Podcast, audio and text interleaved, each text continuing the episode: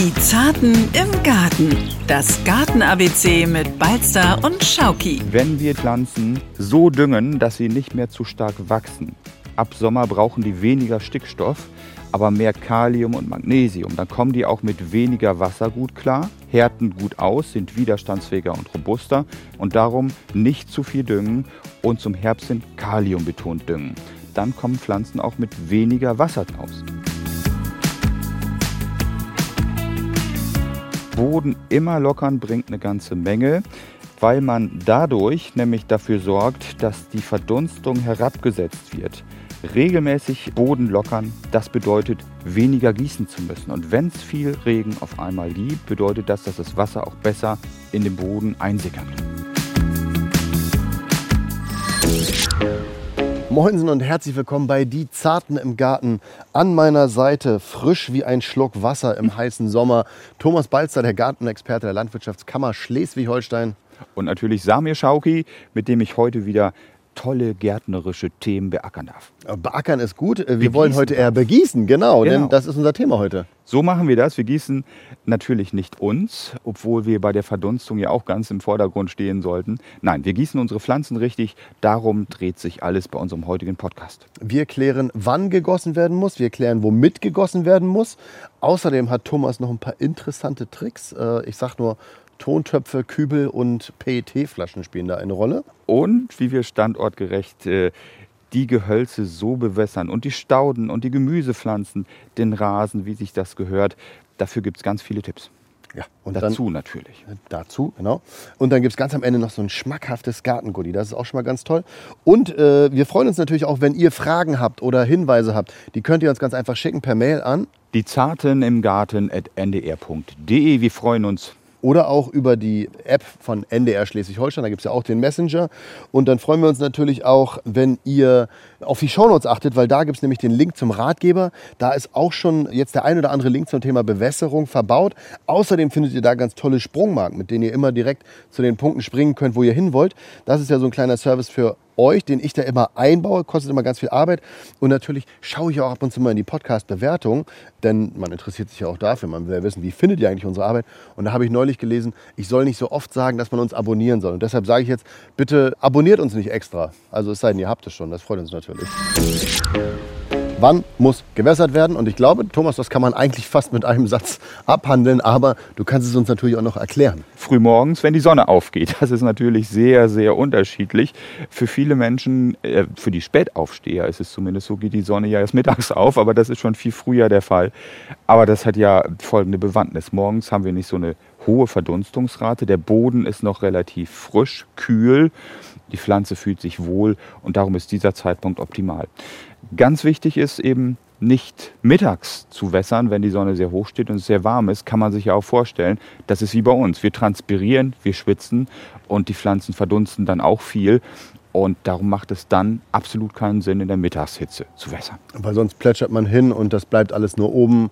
Äh, und im Worst-Case-Szenario verbrennt es sogar die Pflanze. Genau so ist es. Und zu spät abends Darauf sollten wir auch nochmal aufmerksam machen. Wer spät in die Hufe kommt, denkt, ach, ich kann ja spät abends gießen. Nee, zur Zeit der Tagesschau sollte Schluss damit sein, weil die Pflanzen dann nicht mehr abtrocknen können. Und das würde ideal sein für Schadpilze, die sich breit machen. Und um Pilzinfektionen vorzubeugen, sollte man eben daher dran denken, lieber morgens zu wässern. Gibt ja auch den Spruch, niemals mit nassen Füßen ins Bett weil Fußpilz ist genauso schlimm bei uns Menschen wie eine Pilzinfektion bei den Pflanzen. Das wollen wir nicht. Also bitte dran denken. Gilt das auch für Topfpflanzen? Im Prinzip schon. Wobei man da sogar noch sagen muss, die Gefahr der Vernässung ist ja noch viel größer. Das heißt, wenn wir durchdringend wässern, ist es schon wichtig, aber die meisten Pflanzen werden tot gegossen. Das ist wirklich so. Davor sollte man sich hüten und das Wasser kann nicht ablaufen. Bei Kübelpflanzen, äh, Containerware noch vorsichtiger damit umgehen. Also Zeitpunkt zum Bewässern, abgeklärt. Wir wissen jetzt am besten morgens gießen. Äh, die Frage bleibt aber noch, womit gieße ich jetzt eigentlich genau und äh, wie viel gieße ich überhaupt? Also weil morgens gießen ist eine Sache, aber ich kann ja nicht einfach eine 10 Liter Kanne auf eine Pflanze schütten, wenn ich gar nicht weiß, braucht die überhaupt so viel.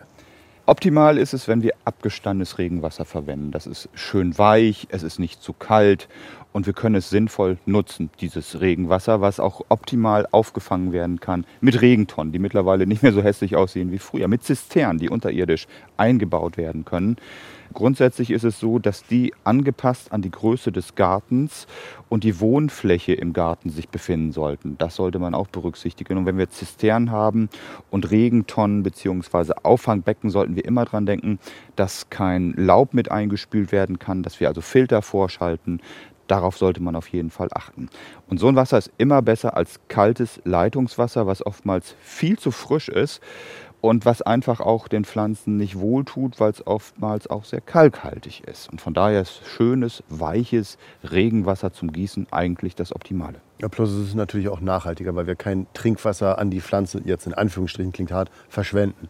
Also das ist ja Wasser, was äh, wir wesentlich effizienter oder besser nutzen könnten. Wir wissen also, wir gießen mit Regenwasser, wir sammeln es im Idealfall auch. Mhm.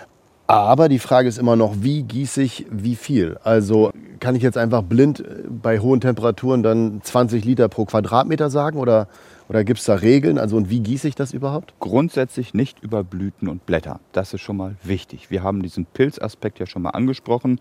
Pilzinfektionen äh, treten sehr schnell auf, wenn wir über die Blätter und Blüten gießen. Und noch etwas, diesen Brennglaseffekt, den möchten wir auch vermeiden. Also das gilt Prinzip für alle Pflanzen. Natürlich nicht für Rasen. Wie willst du den wässern? Also der kriegt es natürlich immer von oben, womit wir schon beim Thema sind. Flächige Pflanzungen können gerne mit bestimmten Systemen gewässert werden. Äh, die dann auch großflächig, aber trotzdem punktgenau die optimale Wassermenge ausbringen. Das bedeutet ja beim Rasen, auf den wir gleich noch zu sprechen kommen, eine durchdringende Bewässerung, die dann auch ein paar Tage anhält. Für Stauden und Gehölze ist es so, dass die nach Möglichkeit das Wasser punktgenau an den Wurzeln aufnehmen sollten. Da gibt es Perlschlauchsysteme oder aber auch Tröpfchenbewässerungssysteme, die aus dem Erwerbsgartenbau kommen, die punktgenau auch im Haus- und Kleingartenbereich für die Gehölze und Stauden gut geeignet sind. Für Obstgehölze genauso wie für Ziergehölze und für Gemüsepflanzen auch. Tolle Systeme sollte man sich anschauen im Fachhandel, lohnt sich wirklich und die sind eben auch sehr ressourcensparend. Und die Verdunstung ist dadurch eben eine ganz andere, als wenn wir flächige Regner aufstellen würden. Klar, weil wir direkt unten an der Pflanze sind, da ja eventuell sogar noch den Schatten haben, den die mhm. Pflanze mhm. spendet. Du hast schon zwei Systeme angesprochen, das heißt also den Rasensprenger vor das Gemüsebeet stellen ist äh, ein No-Go. Richtig. Auch großer Druck spielt eine entscheidende Rolle, weil der oftmals die zarten Gemüsepflanzenblätter zerfetzen würde. Äh, sowas muss man einfach auch immer bedenken. Und darum ist es einfach sinnvoll, zu differenzieren und im Garten auch nicht zu große Mischpflanzungen anzugehen. Hat zwar manchmal optische Vorteile, bewirkt aber, dass wir nicht alles durchgängig mit dem gleichen System bewässern können. Garten anlegen, hast du schon gesagt, aber auch bei dir im Garten, ich sehe Kübelpflanzen. Wie ist das mhm. bei denen? Da ist das ja noch ein bisschen schwerer zu kontrollieren, oder? Bei Kübelpflanzen ist es optimal, dass natürlich das Pflanzgefäß der Pflanze angemessen ist, dass es Wasserabzugsmöglichkeiten gibt, überschüssiges Wasser auch ablaufen kann. Wir sollten an dieser Stelle nochmal darauf aufmerksam machen, dass ein Kübelpflanzensubstrat ganz wichtig ist, was pufferungsfähig ist, was die Feuchtigkeit hält, aber überflüssige Feuchtigkeit abgibt. Das wird geregelt über bestimmte Beischlagsmengen oder Stoffe, die im Substrat eingearbeitet sind, wie Perlite äh, wie Styroporkügelchen, die gab es früher, die wollen wir nicht mehr haben, Kunststoffe, die gibt es auch auf ähm, äh, Gesteinsbasis. Die sind eingebaut, haben Drainageeffekt und wenn wir dann durchdringend dreimal die Woche gießen, ist es in Ordnung. Viele Pflanzen zeigen einem auch an, ob sie Wasser brauchen oder nicht.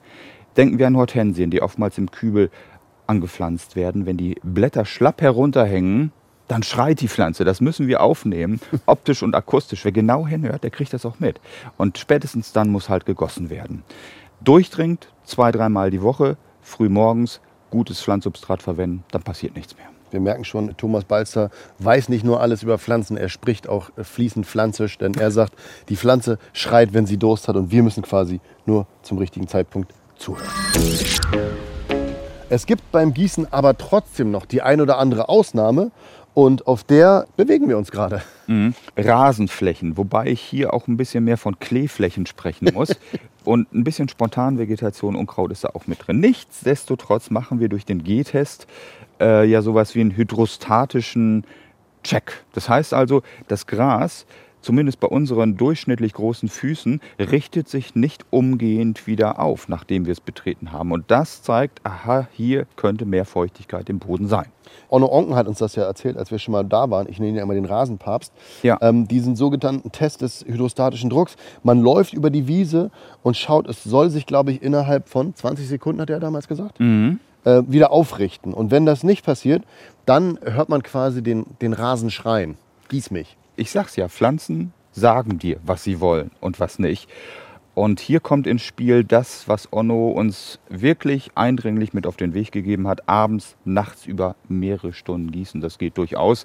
Rasen verkraftet das. Und es macht ja auch überhaupt keinen Sinn, dann zu gießen, wenn wir Temperaturen über 40 Grad haben. Und das meiste verdunstet, weil es eben mit einem Flächenregner bewässert werden muss. Das heißt also, Rasen ist wirklich das Einzige, wo du jetzt auch sagst, den können wir abends, Schrägstrich, nachts gießen. Da müssen wir dann aber aufpassen, dass wir nicht die Beete daneben treffen. So ist es. Auch beim Rasen gibt es bestimmte pilzliche Krankheiten, die auftreten können bei einer falschen Bewässerung. Aber im Prinzip verträgt er das relativ gut.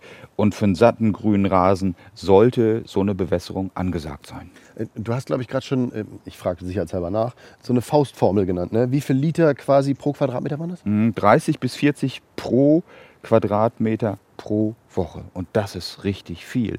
Um das mal auszulitern, sollte man echt mal so ein Gefäß nehmen, am besten ein Regenmesser, aufstellen, Sprenger daneben und gucken, was in einer Minute reinläuft oder in einer Stunde.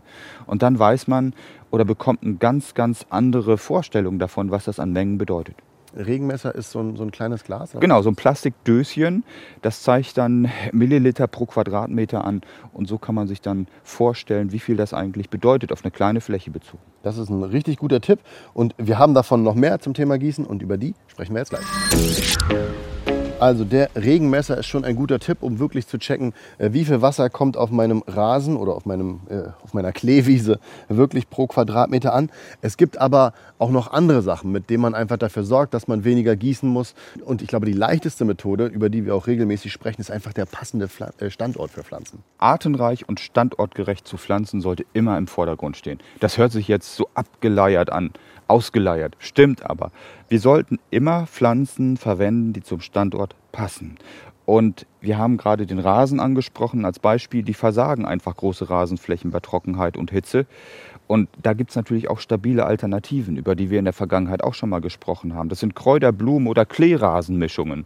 Da kann man ja auch aus der Not eine Tugend machen. Und wenn man merkt, es geht einfach gar nichts mehr, Rasen sieht nicht gut aus bei mir zu Hause, dann kann man noch sagen, komm, wir nehmen die Alternative und fertig. Gut, und dann außerdem standortgerecht natürlich, es bringt auch nichts, wenn äh, eine Pflanze, die halbschattig stehen soll, wenn ich die einfach komplett in die Sonne packe. Dann komme ich mit dem Gießen nicht hinterher, es tut der Pflanze nicht gut. Also da reden wir nicht umsonst wirklich in jedem Podcast drüber. Darauf wirklich achten. Und, Samir, das will ich jetzt auch nochmal sagen, ich als gelernter Baumschuler, Großgehölze gehören auch in Gärten, äh, weil die Verdunstung und die Beschattung, die kühlt das Kleinklima ab und die senkt so den gesamten Wasserverbrauch im Garten. Also deshalb mein Plädoyer, mindestens ein Großgehölz, wie so ein Tulpenbaum zum Beispiel, Katalpa, der fühlt sich hier wohl. Ein schönes großes Obstgehölz. Bitte dran denken, die ziehen aus tiefen Regionen ihr Wasser. Überhaupt kein Problem und die sollten auf jeden Fall in jedem Garten vorkommen. Oder so ein schöner Fliederstrauch oder so. Ja. Ist ja auch, sieht dann auch Genau. Also toll. wirklich dran denken. Das ist ein Punkt. Dann natürlich, wenn man sich regelmäßig um die Erde kümmert, also sei es jetzt zum Beispiel das, das Mulchen oder das Auflockern der Erde, dann muss man auch weniger gießen. Das haben wir schon beim Unkraut besprochen. Dann ist aber noch ein weiterer Punkt die Düngung. Wenn wir die Pflanzen so düngen, dass sie nicht mehr zu stark wachsen. Ab Sommer brauchen die weniger Stickstoff, aber mehr Kalium und Magnesium. Dann kommen die auch mit weniger Wasser gut klar, härten gut aus, sind widerstandsfähiger und robuster, bekommen weniger Pilzkrankheiten. Und darum Stickstoffversorgung zurückfahren, nicht zu viel düngen und zum Herbst hin Kalium betont düngen. Das ist einfach wichtig und dann kommen Pflanzen auch mit weniger Wasser zum Beispiel aus. Je mehr Stickstoff sie bekommen, umso größer sie werden und dadurch wachsen. Stickstoff ist der Motor des Wachstums, wird er auch bezeichnet. Aber wenn die Pflanze nicht mehr wachsen will, dann noch Stickstoff zu geben, macht keinen Sinn. Also bitte auch an sowas denken. Also nicht zum Wachsen zwingen. Dann gibt es noch einen anderen relativ simplen Trick, indem ich einfach auf die Oberfläche Rindenmulch auftrage. Oder auch Rasenschnitt, andere organische Masse. Und wenn man das zwischen den Reihen ausbringt, verhindert es die Verdunstung. Es bewirkt eine Beschattung und es bringt auch noch Nährstoffe in den Nährstoffkreislauf zurück. Wir haben also ganz viele Fliegen mit einer Klappe geschrieben. Win, win, win, win, win, win, win Situation. Mhm. Das waren jetzt so die klassischen Tipps, die quasi ganz leicht zu tun sind, ohne großartig was anderes einzutragen. Aber du hast ja auch noch andere Sachen erwähnt, die ähm, quasi eine Pflanze wässern können. Du hast mir zum Beispiel gesagt, ähm, mit Osmose äh, Bewässerungskugeln. Das klang für mich erstmal nach Chemieunterricht, Osmose. Genau, osmotischer Druck kennen wir ja noch alles. Das Durchdringen von Flüssigkeiten bedeutet es ja im Prinzip. Aber diese Kugeln, das ist jetzt alles kompliziert, hört sich so an, bewirken aber, dass die Pflanze einfach punktuell Wasser aufnehmen kann, wie sie das gerade braucht. Ähnliches gilt zum Beispiel für Tontöpfe, die man neben der Pflanze eingräbt. Wir kennen das ja von Tomaten und wenn man Wasser reingießt, dann gelangt das Wasser nicht zu schnell durch die offenere Porenstruktur in die Wurzelregion der Pflanze, da wo sie es benötigt. Also quasi so einen ganz normalen Tontopf daneben eingraben und da das Wasser reingießen, weil es dann quasi gar nicht an der Oberfläche ist, sondern wirklich gleich unten bei den. Das ist natürlich super smart. Genau, also das kennt da man ja du dir auch das Boden auflockern. Genau. Auflockern, das war das Stichwort. Boden immer lockern bringt eine ganze Menge weil man dadurch nämlich dafür sorgt, dass die Verdunstung herabgesetzt wird. Regelmäßig ähm, Boden lockern, hacken, ähm, das bedeutet weniger gießen zu müssen. Und wenn es viel Regen auf einmal gibt, bedeutet das, dass das Wasser auch besser in den Boden einsickern kann. Smart. Bei einer der letzten Folgen hast du auch was erzählt mit dem Kübel aufstellen. Ja, man kann, viele haben ja auch diese PET-Flaschen, die man dann einfach mit Löchern unten versieht, also kleine Löcher reinpieksen und dann kann man diese Flaschen ein Stück neben der Pflanze eingraben und dann hat man eben auch so einen langsam durchsickernden Bewässerungseffekt, der, wenn man Kurzurlaub macht, auch dazu ja, beiträgt, dass man die Nachbarn nicht fragen muss, ob sie gerne gießen, die Kinder, die Verwandtschaft. Und damit können Pflanzen auch in Hitzeperioden ein paar Tage gut überleben. Mega smart. Und ich glaube, damit haben wir jetzt ganz, ganz, ganz viele Tipps und Tricks gehabt. Wenn ihr darüber hinaus noch Fragen habt, könnt ihr uns die natürlich immer schicken. Oder wenn ihr vielleicht auch noch selber gute Bewässerungstipps habt, schickt die uns einfach per E-Mail an die Zarten im Garten at ndr.de. Wir freuen uns. Oder schickt sie uns über die äh, NDR Schleswig-Holstein-App. Auch da haben wir einen Messenger und auch da kann das natürlich ankommen. Und weil wir jetzt alles Wichtige schon besprochen haben, kommen wir zum beliebten Schlusspunkt des Podcasts. Balsters botanisches Gartengurdi. Das botanische Gartengurdi, wir kennen es, es kommt immer am Ende der Sendung und es ist eine Pflanze, die zu dem Zeitpunkt eine Aktion erfordert, Schrägstrich, die zu dem Zeitpunkt besonders angesagt ist und die wir euch nochmal ans Herz legen wollen. Und in dem Fall ist es gar nicht unbedingt so ein, äh, ich sag mal, reiner Hingucker, sondern wir sprechen eigentlich über was, was auch in deinem Naschgarten landet.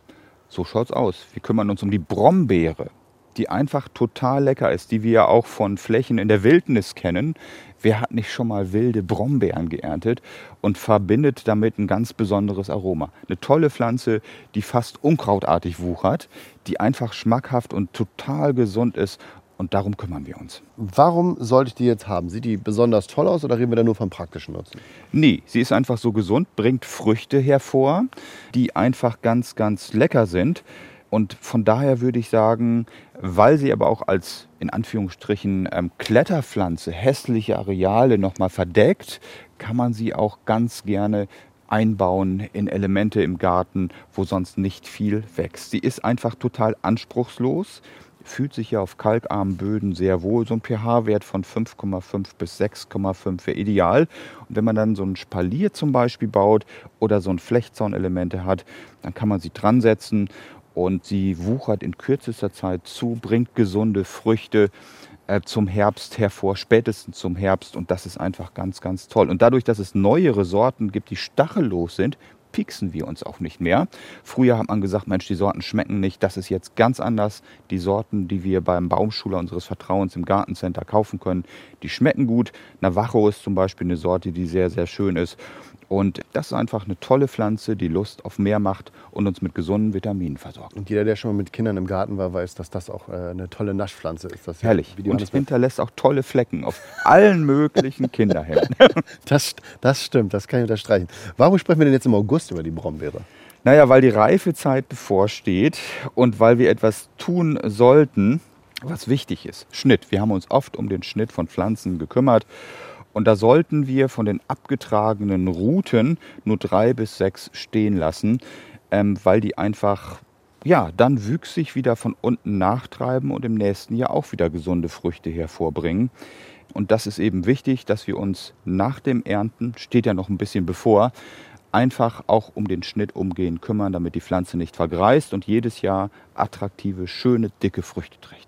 Und ich erinnere mich noch, das war einer der ersten Podcasts, die haben wir bei dir da hinten aufgenommen. Da hinten in der Ecke, weiß ich, Brombeeren, die wachsen ja so massiv. Ich glaube, wir haben da teilweise anderthalb Meter Stränge rausgeschnitten. Oder? Richtig, und das könnten wir hier auch schon wieder. Guck mal, nach oben hin ist sie ja. jetzt schon. Ich zeige dir das einfach mal. Das Nachbarhaus ist schon nicht mehr zu sehen, weil sie so ja, wuchsfreudig das, äh, kann ich bestätigen. Das ist wirklich einfach. Ja. Brombeeren ist wirklich äh, ein kleiner, ja, die, die, die expandieren sehr gerne. So ist es, aber sie dürfen es auch und jeder hat Ecken im Garten, wo auch endlich mal was wachsen sollte, was gesund ist und trotzdem gut aussieht. Und das Schöne, sie tragen am jungen Holz wahrscheinlich, ne? Genau, wie die meisten. Weg mit dem vergreisten Holz. Wenn man uns auch so verjüngen könnte wie Pflanzen, wäre das einfach eine richtig tolle Geschichte. Das hast du gar nicht nötig, denn du bist auch so ein jung gebliebener Typ.